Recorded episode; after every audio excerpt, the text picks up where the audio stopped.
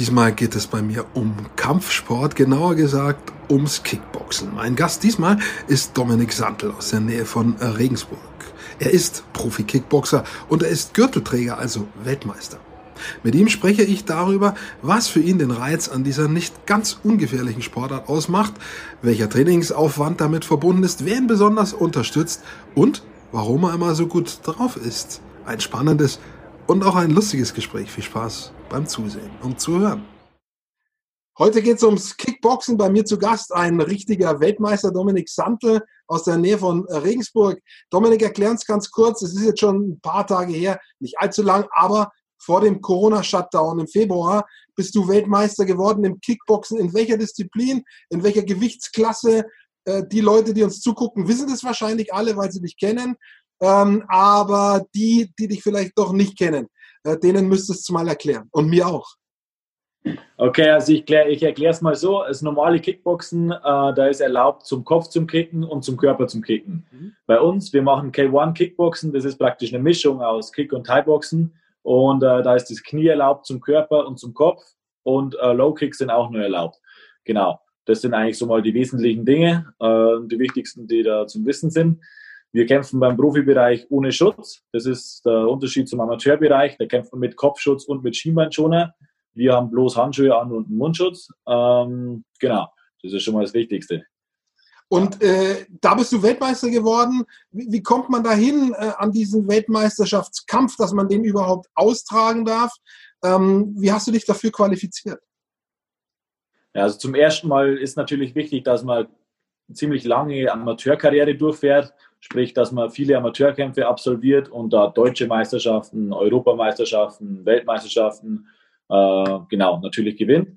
Und wenn das alles der Fall ist, dann kommt man irgendwann in den Profibereich, dann sammelt man da so seine Erfahrungen und dann geht es natürlich da genauso um die Titel. Ne? Genau.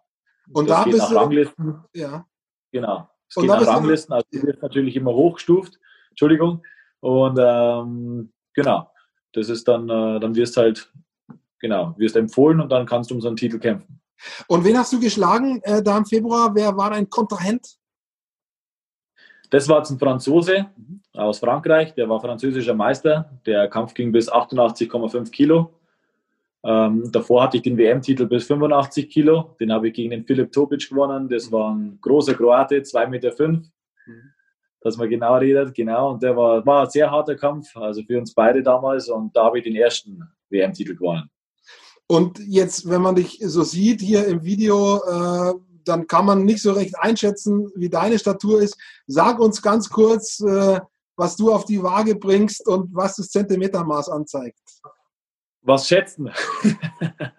ist schwierig, weil Muskeln sind definitiv schwerer als Fett. Das ist ja. bekannt, glaube ich, den ja. meisten. Ähm, also ich würde mal schon sagen, du hast schon kurz die Gewichtsklasse angesprochen aus dem Februar, aber so um, um die 100 Kilo vielleicht jetzt, würde ich schätzen. Nee, jetzt 92 Kilo. Mhm. Okay. 92, genau.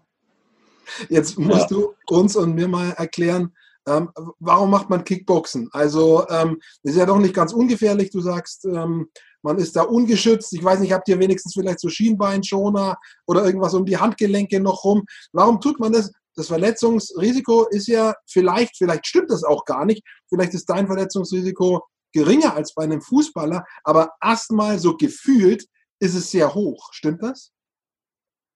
Also tatsächlich äh, passiert beim Fußball öfter was wie beim Kickboxen. Verstehen tue ich es auch nicht wirklich, weil wie gesagt, es ist ein sehr harter Sport.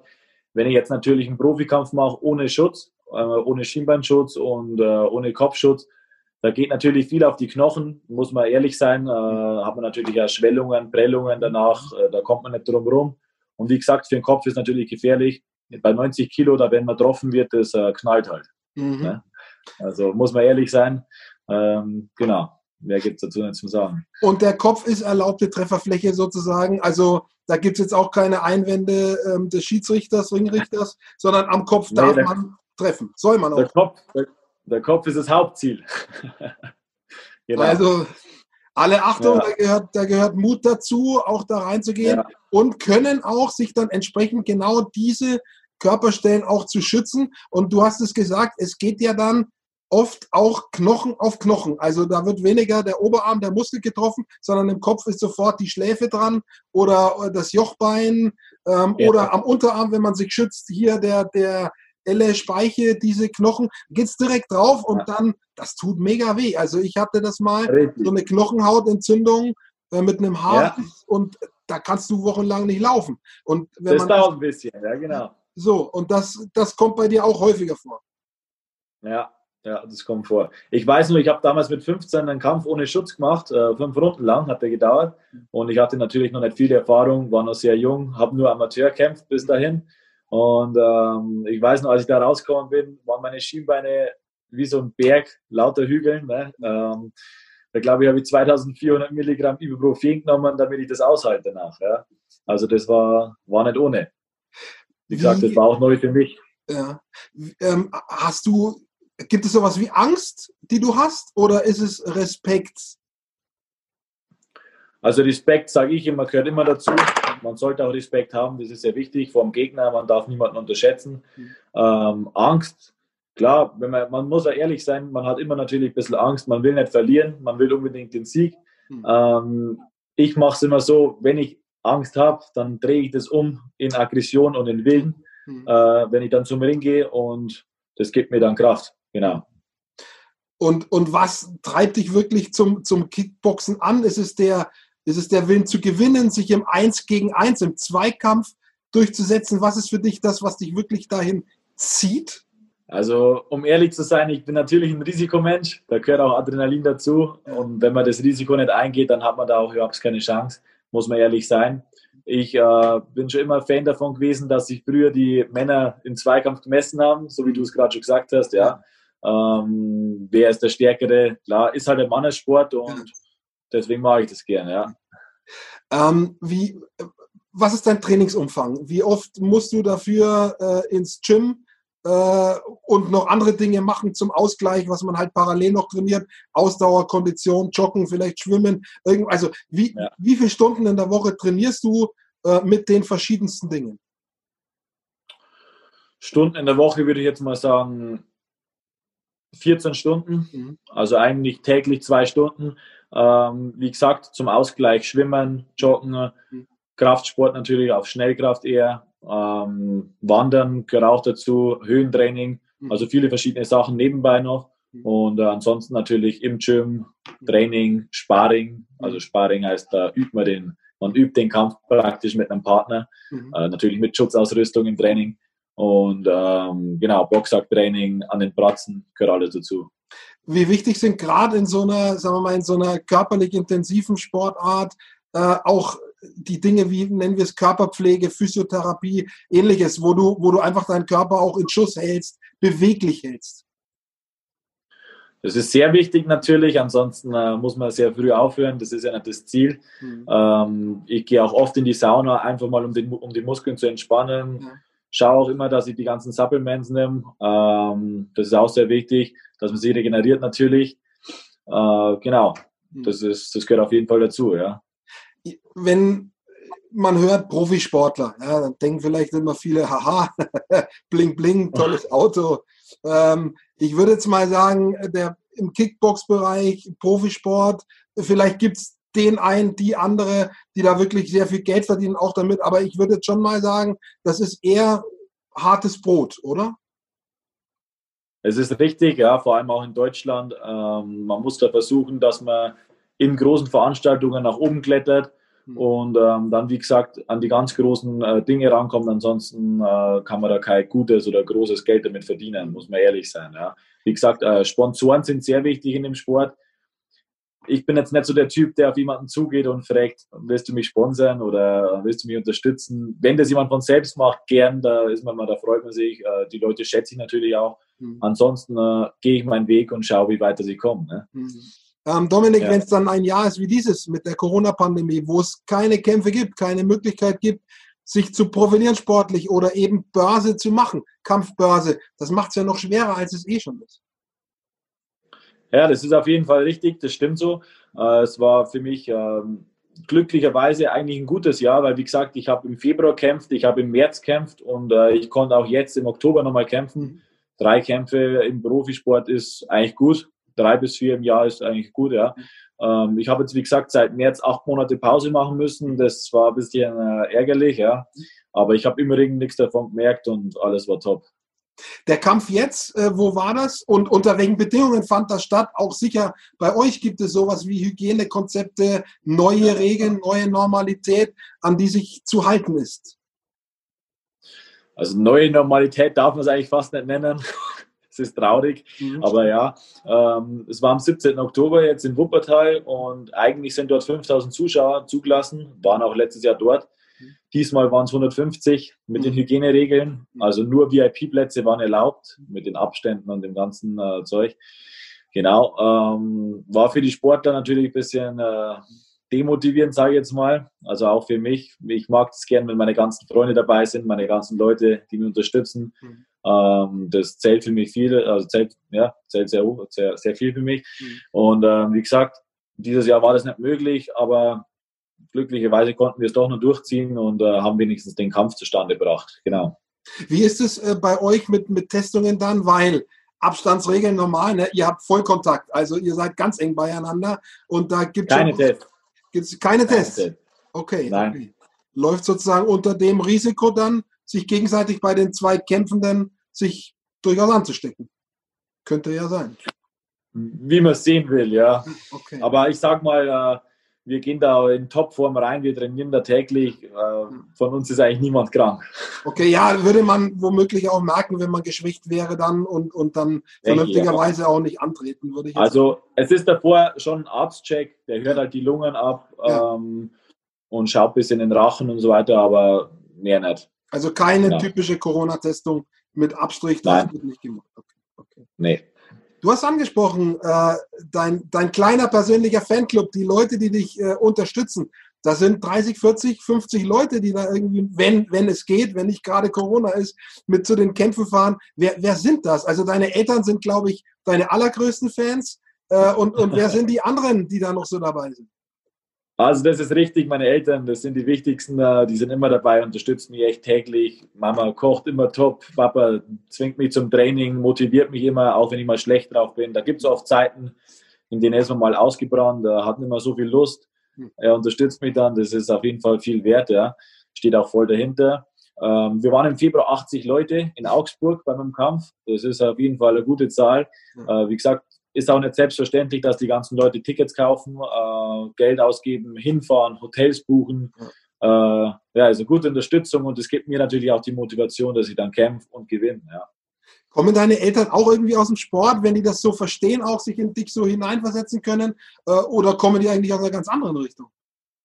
Na, mein Vater hat früher Karate trainiert, der kommt auch aus der Richtung. Mhm. Und äh, Mama, die hat keinen Kampfsport gemacht. Nee. Aber die war immer mit dabei. Schon damals und jetzt wieder mit dir. Genau, die ist immer nervös. Ich schaue immer, dass sie äh, ihre Nerven verliert. äh, Gerade vielleicht deine, deine Mutter, hat die keine Angst um dich, dass du einen auf die Mütze kriegst? Na doch, wie ich schon gesagt habe, die hat natürlich sehr Angst. Vor allem auch beim ersten Kampf damals ohne Schutz. Hm. War für sie komplett neu. Ähm, sie hat gleich meinem Kollegen in den Arm reinbissen, als es da so hart zuging. Und wie gesagt, da hatte damals äh, kann man ehrlich sagen. Blaue Augen, zwei hm. gebrochene Rippen, hm. Schienbeine waren angeschwollen. Also es ist nicht ohne. Jetzt, da ich mehr Erfahrung habe, weiß ich natürlich auch besser, wie ich mich schützen muss. Ja. Ähm, ja, aber nach wie vor, die Gefahr ist immer da und es kann viel passieren, braucht man nicht reden. Man gewinnt an Erfahrung und in deinem Fall auch äh, an Titeln sozusagen, wird immer besser. Und ähm, du bist aber auch, du achtest auf das zweite Standbein, du machst auch eine berufliche Ausbildung also du setzt jetzt nicht alles auf die Karte Sport, ne? Nee, also die berufliche Ausbildung, die habe ich abgeschlossen. Genau, ich arbeite jetzt gerade bei meinem Vater äh, in der Firma mit, richtig. Und äh, man braucht immer ein zweites Stammbein. Äh, man kann sich auf nichts verlassen. Das ist einfach so. Wir haben, und so bin ich auch auf dich gekommen, wir haben eine gemeinsame Bekannte, äh, eine Physiotherapeutin, und die hat gesagt, was sie an dir besonders schätzt oder mag, ist, dass du immer gut drauf bist. Woher Hast du dieses äh, fröhliche, dieses optimistische, wo kommt das her? Und das kommt einfach aus mir raus. Das ist, wie es ist.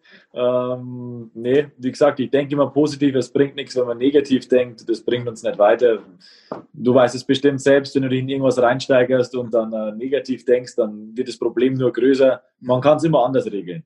Ja, das ja. stimmt. Es gibt aber auch, also bei mir ist es so, ich reg mich aber auch mal bewusst auf. Ne? Wenn ich sage, das stresst ja. mich jetzt, da will ich auch mal, dass es mir eine halbe Stunde in Klammern schlecht geht, dass ich mich drüber aufrege und dann geht es ja. wieder auf zu neuen Ufern. Also ich kann es nicht ganz immer nur mit guter Laune machen. Wie ist es bei dir? Brauchst du auch mal so einen Moment, wo du auch wirklich leidest?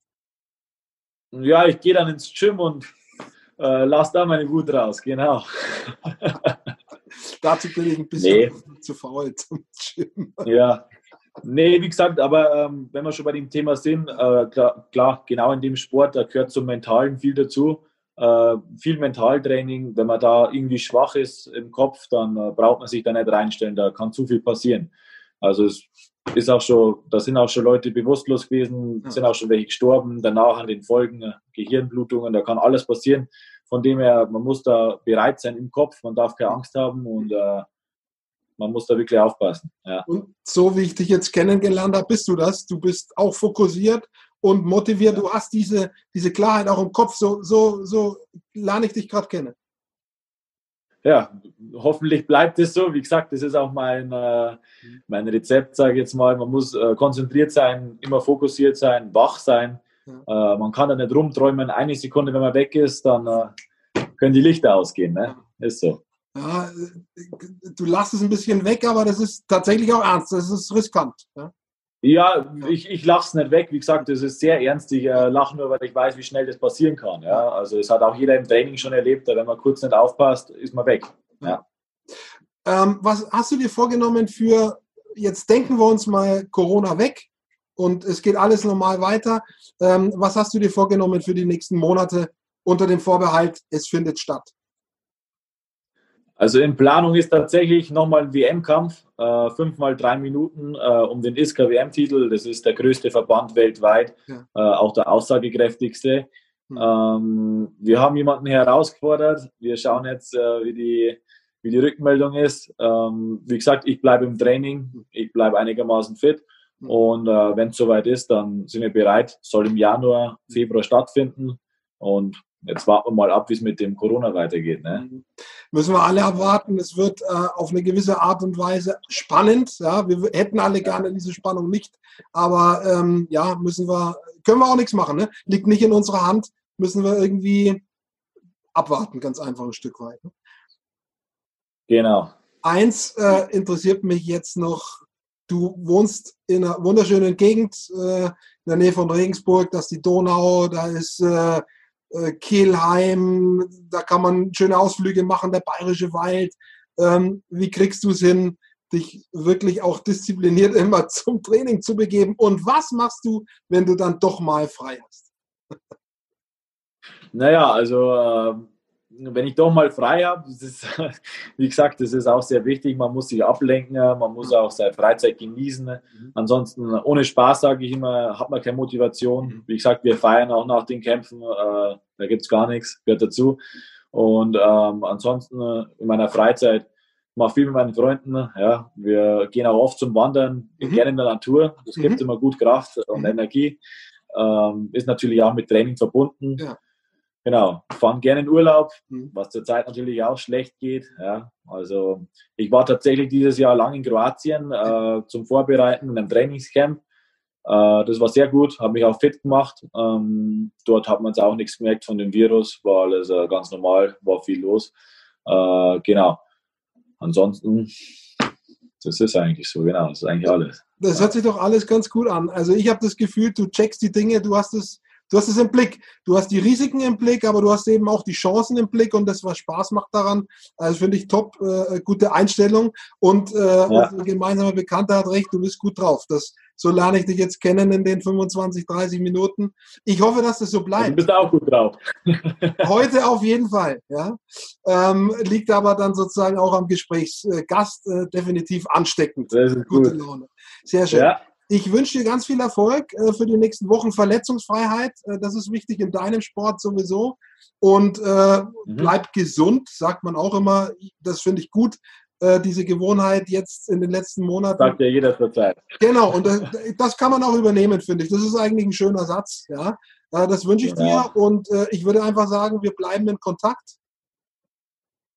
Mama. Dann danke ich dir fürs Ich wünsche dir auch alles Gute und sag schon mal Danke dafür. Ähm, Freue mich aufs Interview, ja. dass ich danach nochmal anschauen kann. Das kannst du auf genau. jeden Fall. Und dann bis zum nächsten Mal. Tschüss. Bis zum nächsten Mal. Ciao.